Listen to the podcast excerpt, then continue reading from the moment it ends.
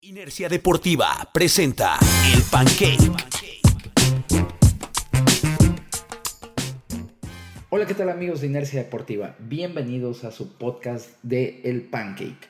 ¿Qué es El Pancake? Bueno, pues es un podcast que tendremos para todos ustedes durante toda la temporada de Liga Mayor 2022 de la UNEFA, de la Organización Nacional Estudiantil de Fútbol Americano. Yo soy Marco Murrieta y seré el encargado de llevarte a ti todos los resultados, ya que si no los pudiste ver, no pudiste seguir los partidos. Bueno, pues aquí te vamos a decir los resultados con unas breves eh, pues reseñas también de lo que sucedió en cada uno de los encuentros. Te comento que bueno, pues esta semana 1 inició con los partidos correspondientes a la conferencia norte y la conferencia centro-sur. La conferencia de los 14 grandes todavía no inicia, ellos estarán entrando en actividades hasta el próximo 9 y 10 de septiembre, donde ya para la conferencia nacional será la segunda jornada, mientras que para la conferencia de los 14 grandes será la número 1. Y bueno, pues eh, aquí sí ya inicia la Liga Mayor con todas las de la ley, ¿no? Hay que recordar que en 2021 eh, debido a la cuestión de la pandemia. Simplemente fueron juegos de exhibición, fue una temporada, digámoslo así, de reactivación, de regresar. Varias escuadras no participaron incluso debido a algunas situaciones que fueron desde eh, decisiones por las autoridades, por la misma pandemia, para salvaguardar a sus jugadores y a sus staffs, así como otras este, universidades que pues pasaban ahí por diversas situaciones y que no les permitió participar en la temporada 2021. Ahora en 2022 sí se regresa con todo con toda la carne al asador la UNEFA, ¿no? Haciendo estos esfuerzos con varios medios de comunicación, con varias plataformas digitales, uniendo esfuerzos para tratar de llevar la mayor cantidad de, de partidos en vivo a través de las redes sociales. Y bueno, pues realmente eso es algo que hay que reconocer, ¿no? Y bueno, pues nosotros también aquí como te comentaba, trataremos de llevarte todos los resultados, de hacerte unas pequeñas reseñas, que estés un poco mejor enterado de lo que estuvo sucediendo. Y bueno, pues también al final te diremos qué gordos, qué línea ofensiva fue de las, fue fueron de las mejores de la semana y las que se llevarán los pancakes de este podcast.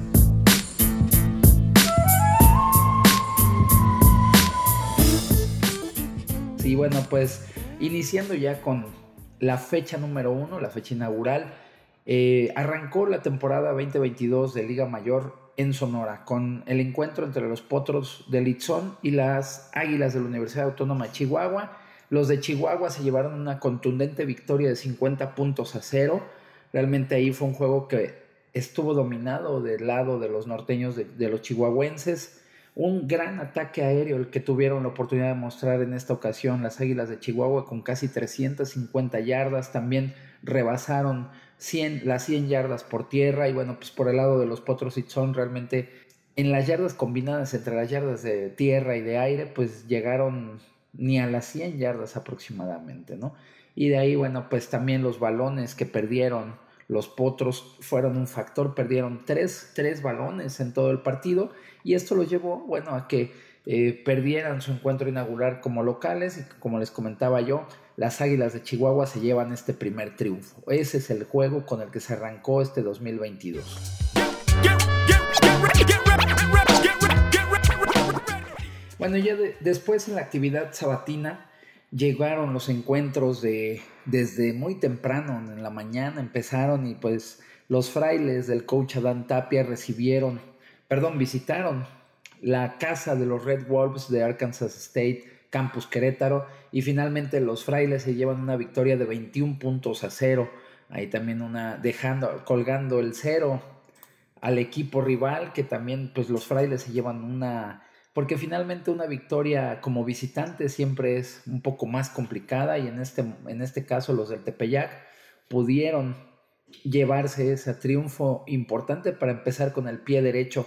Precisamente los frailes son unos de los equipos que durante la temporada 2021 no estuvieron participando, de hecho tuvieron algunos problemas ahí en, cuestiones eh, pues con el staff de cocheo, en el sentido de que pues por la pandemia eh, se habían reducido algunos apoyos que tenían y eh, estuvieron también a punto de desaparecer incluso, así que se celebra mucho que los frailes del Tepeyac estén de vuelta.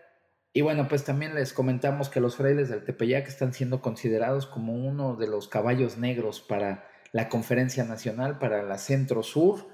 y pues empiezan con el pie derecho. Ahí también mostrando el ataque aéreo, que seguramente será una de las eh, armas más poderosas que tendrá el equipo de los frailes, con más de 115 yardas aéreas y bueno, pues un ataque balanceado. También en yardas terrestres llegaron prácticamente a las 100 y otro dato que también va a ser importante en este, en este encuentro que perdió Arkansas State es que perdieron tres balones y eso definitivamente sabemos que es un punto muy importante para que puedas perder o ganar un encuentro.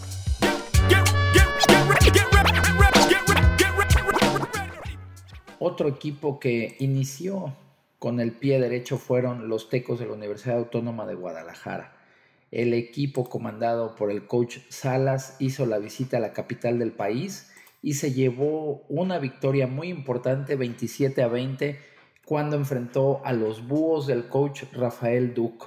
Y bueno, pues aquí eh, al final se vivió un partido pues muy cerrado. Ahí el Búhos venía de atrás, parecía que intentaba remontar después de que los Tecos habían tenido una muy buena primera mitad.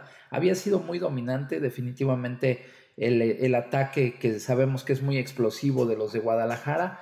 Aunque finalmente los búhos también nunca dejaron de, luchar, siguieron haciendo su trabajo y al final conseguían 20 puntos, eh, se ponían a una anotación y parecía que cuando venía el regreso, la defensiva de los Tecos se fajó y acabó sacando un importante triunfo como visitante. Uno de los detalles más importantes, como ya les mencionaba, es la ofensiva de los Tecos que consiguió 407 yardas totales, ahí más de 250 yardas por aire, casi 150 yardas por tierra, mientras que el equipo de los Búhos tuvo 315 yardas y ahí en los balones perdidos estuvieron parejos, uno para cada equipo, aunque también hay un detalle que tendrán que trabajar mucho el staff de los alas allá en Guadalajara. Los tecos tuvieron 155 yardas de castigo y bueno, pues sabemos que en un encuentro muy complicado, el tener tantos castigos, tantos errores de, de concentración, de indisciplinas por parte de tus jugadores te puede llevar a perder un encuentro.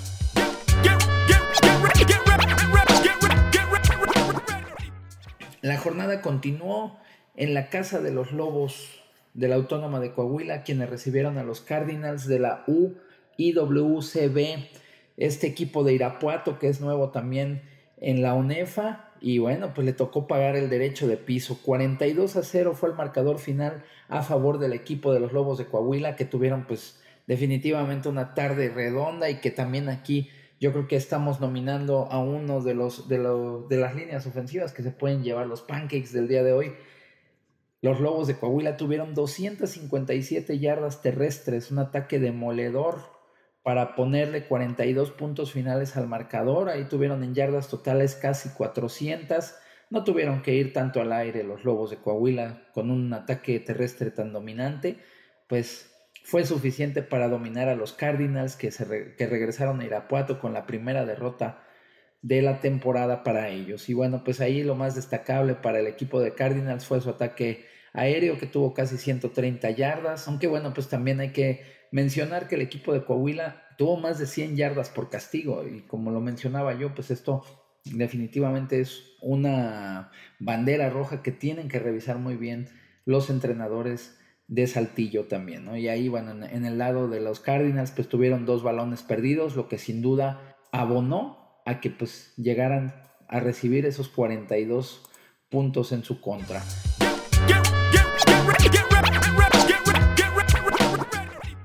De ahí, bueno, otro de los partidos que se llevó a cabo en el norte del país, los correcaminos de la Universidad Autónoma de Tamaulipas recibió a Borregos Querétaro, uno de los equipos de Borregos eh, pues más nuevos dentro del sistema Tecno, que aparecen en este año con su programa de Liga Mayor comandado por el coach Gustavo Tella. Y bueno, pues los Borregos Querétaro se meten a una plaza muy complicada como es la Casa de los Correcaminos en Ciudad Victoria, en el Eugenio Alviso Porras, el estadio, la casa de la Watt y se llevan un importante triunfo de 33 puntos a cero. Ahí también destaca el ataque terrestre que llegó, casi a las 180 yardas.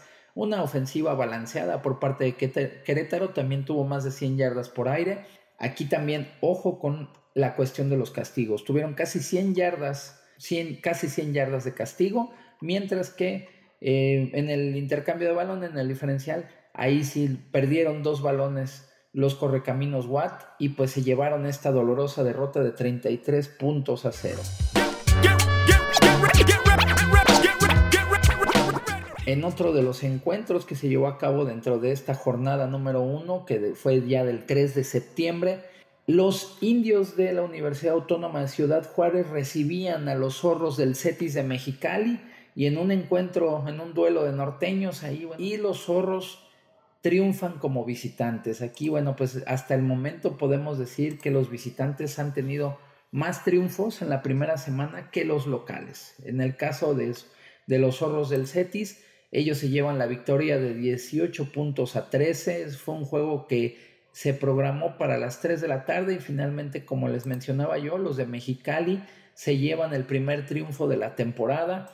Aquí, eh, pues realmente vimos un buen nivel por parte de estos dos eh, conjuntos que estuvieron eh, llevando a cabo este encuentro en el Complejo Deportivo Universitario de Ciudad Juárez. Y bueno, pues aquí lo que dominó el partido. Eh, curiosamente, en yardaje, la Autónoma de Ciudad Juárez tuvo más yardas totales, tuvo 363 yardas, más de 300 yardas por aire, ataque terrestre fue un poco menos, mientras que el equipo de Mexicali solamente tuvo 220, quiere decir que tuvo 140 yardas menos totales y aún así los lobos los zorros de Mexicali se llevaron una importante victoria 18 a 13. Aquí la cuestión es que en los balones perdidos los indios de Ciudad Juárez tuvieron tres, mientras que los de Mexicali solamente tuvieron dos. Y aquí, bueno, pues sí, quedaron también muy parejos en la situación de las yardas por castigo. Por un lado, la Autónoma de Ciudad Juárez con 105 yardas y los de Mexicali con 110 yardas de castigos. Esas son cosas que realmente se tienen que trabajar muy bien en la semana y ponerle mucha atención porque, insisto, sabemos, estamos conscientes que en juegos muy cerrados, que en juegos difíciles, el tener tantos castigos te va a llevar a que acabes perdiendo el encuentro, ¿no? De ahí, bueno, pues llegó uno ya de los últimos duelos de esta jornada número uno de la Conferencia Nacional Centro-Sur y también de la Conferencia Nacional Norte. Y se trató del duelo entre los Lobos de la ULM de Celaya y los Leones Anáhuac Querétaro, que bueno, pues precisamente el equipo de la Anáhuac Querétaro está llamado para ser uno de los eh, contendientes a aspirar por el campeonato de la Conferencia Nacional Centro-Sur. Se ve como un equipo muy completo, con muy buenos elementos y que seguramente estaremos hablando muchos de, mucho de ellos a lo largo de esta eh, temporada de Liga Mayor 2022 y bueno, pues como les comentaba, se espera que ellos sean algún uno de los equipos contendientes de los que puedan eh, llevarse el campeonato, ¿no? Levantar el trofeo y también es a lo que el staff de la Anáhuac Querétaro aspira, ¿no? Eh, como les comentaba, los Lobos de la ULM Celaya recibieron en su casa a los Leones de Querétaro y bueno, pues aquí sí, completamente dominado por el lado de los Leones y pues que se ve en el marcador, 26 a 3 fue el marcador final y ahí en yardas totales Querétaro tuvo más de 400 yardas, mientras que el equipo de los Lobos de ULM no llegó ni a 100 yardas totales combinadas, ¿no? un ataque terrestre que fue pues bastante limitado, no llegó ni a las 40 yardas y pues por aire también ni siquiera rebasó las 100 yardas. Aunque bueno, en la cuestión de castigos, aquí que eso es algo que estamos viendo y que también hay que decirlo, es normal, ¿no? Al, empezar eh, la jornada número uno, pues apenas empiezas a tomar ese ritmo de juego y son los detalles que, insisto, poco a poco se tendrán que ir corrigiendo. Los Leones de la Náhuac tuvieron más de 100 yardas de castigos también en este duelo que finalmente acabaron dominando, pero pues que en juegos complicados pueden ser la diferencia. Y también otro punto que hay que mencionar es que la Nagua Querétaro perdió un balón. En, en, en el lado de los Lobos de la ULM, ellos no tuvieron balones sueltos ni balones perdidos, entonces ahí solamente el equipo de Querétaro, a pesar de todos estos detalles, se llevó el triunfo de 26 puntos a 3. Y bueno, pues vamos llegando al final de esta eh, jornada, de la jornada número uno de la Conferencia Nacional Centro-Sur y de la Conferencia Norte.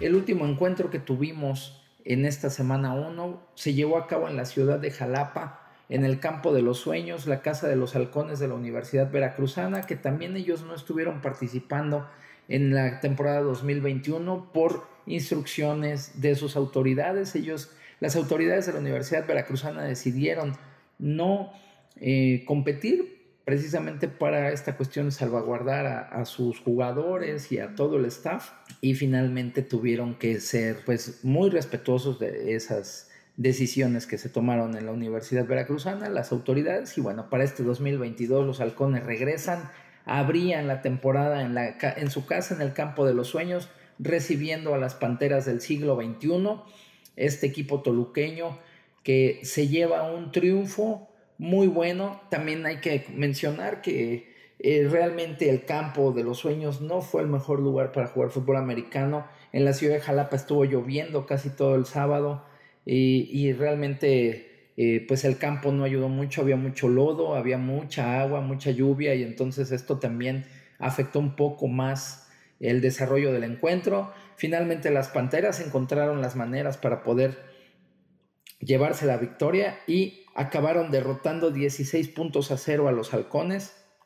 Y aquí, bueno, pues hay que eh, mencionar que las en yardas totales los halcones eh, tuvieron 169 mientras que el equipo de las Panteras tuvieron 176. Lo destacable y que también es otro de los eh, de, las líneas ofensivas que pueden llevarse los pancakes de esta semana, pues es la de precisamente del siglo XXI. Tuvieron 152 yardas terrestres, un juego terrestre muy efectivo el que mostró las Panteras, que insisto, se acomodó, muy bien al, al campo lodoso con mucha agua y finalmente esa fue la fortaleza, ¿no?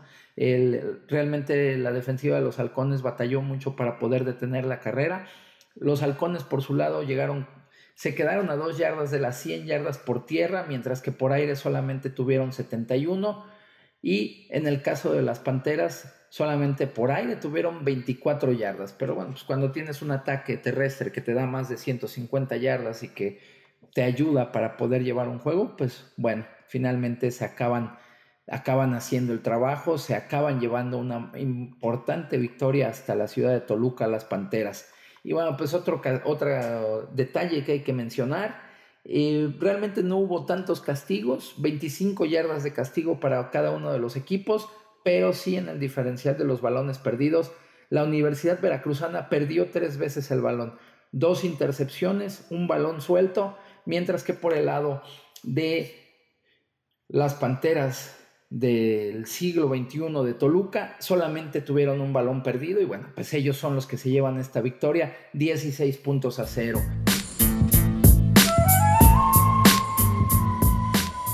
Y bueno amigos, es de esta forma que voy llegando al final, ya hicimos todo el repaso de los resultados de esta jornada número uno. Para la siguiente jornada, para la número dos, también se tendrá ya la actividad de los 12 grandes, por lo que en el segundo episodio de este Pancake tendremos ya también los resultados que tendrán que ver con los duelos de los 14 grandes, que bueno, pues también se espera que sea bastante interesante la, temporada en los, en los 14 grandes, ¿no? Volveremos a ver en temporada regular equipos de mucha tradición, como, o bueno, juegos de mucha tradición, como es el, clásico regio, que ahora sí se jugará, ¿no? En, en temporada regular, regular ya no será scrimmage, no será amistoso, sino que será realmente ya un juego real de temporada entre los Borregos del TEC de Monterrey, Campus Monterrey y los Tigres de la Autónoma de Nuevo León. Y bueno, pues también de, entrada, en la jornada número uno de los 14 grandes, veremos equipos muy, muy interesantes definitivamente, ¿no? Entonces habrá que estar pendiente. Nosotros vamos a estar llevando a todos ustedes estos resultados que vamos a tener semana a semana. Y bueno, pues antes de despedirme, quisiera yo mencionarles, ¿no? Para mí, la línea ofensiva que se lleva esta semana los Pancakes son sin duda la línea ofensiva de los Tecos de la Universidad Autónoma de Guadalajara, que se estuvieron haciendo virales precisamente antes de que iniciara la temporada ahí. Y bueno, pues los, este, se los estaremos compartiendo en, en, las redes sociales, en nuestras redes sociales. Ahí podrán ver por qué los tecos se llevan los pancakes de esta semana. Aparte de que tuvieron un buen, un buen desempeño también ahí, como ya lo mencionábamos, en su encuentro ante los búhos del Instituto Politécnico Nacional. Y bueno, pues antes de despedirme, les comento que si quieren ver este, juegos también de los 14 grandes, les recomiendo que estén pendientes del Puma CU contra Borregos Monterrey, que seguramente será un duelo muy, muy interesante. También tendremos el Aztecas Águilas Blancas, que va a ser el sábado 10 de septiembre en punto de la una, mientras que el Pumas contra Borregos Monterrey también será el 10 de septiembre, pero ese será a las 12 del día en CU. Y bueno, pues también los Pumas Acatlán estarán recibiendo a los auténticos Tigres el sábado 10 de septiembre a la una de la tarde. Entonces, duelos muy interesantes. También los Aztecas que la temporada pasada no pudieron competir y que bueno, pues este, este año eh, parecía que incluso iban a desaparecer ahí por los problemas que tenían en la universidad. Finalmente sí salen en este año los Aztecas y estarán recibiendo a las Águilas Blancas. Sin duda nos espera una jornada muy, muy interesante es no solamente de los, de los 12 grandes, sino de todos, de todas las, las eh, de todos los equipos que están participando. Realmente es que vamos a ver mucho fútbol americano nacional de muy buen nivel y les estaré llevando a todos ustedes los resultados semanales y unas breves reseñas en su podcast del Pancake de Inercia Deportiva. Los invito a que nos sigan a través de nuestras redes sociales en Facebook, Twitter, Instagram como Inercia Deportiva, ahí pueden encontrarnos. También que sigan nuestras transmisiones y pues los invitamos también a que si pueden eh, apoyarnos con alguna donación, ahí les vamos a dejar la liga donde podrían hacerlo, pues se los agradeceremos mucho para que nosotros podamos seguir eh, generando este contenido, haciendo transmisiones en vivo y bueno, pues todo lo que estamos haciendo para todos ustedes. Yo soy Marco Murrieta, esto fue el Pancake y nos escuchamos para la que sigue. Esto fue el Pancake, presentado por Inercia Deportiva.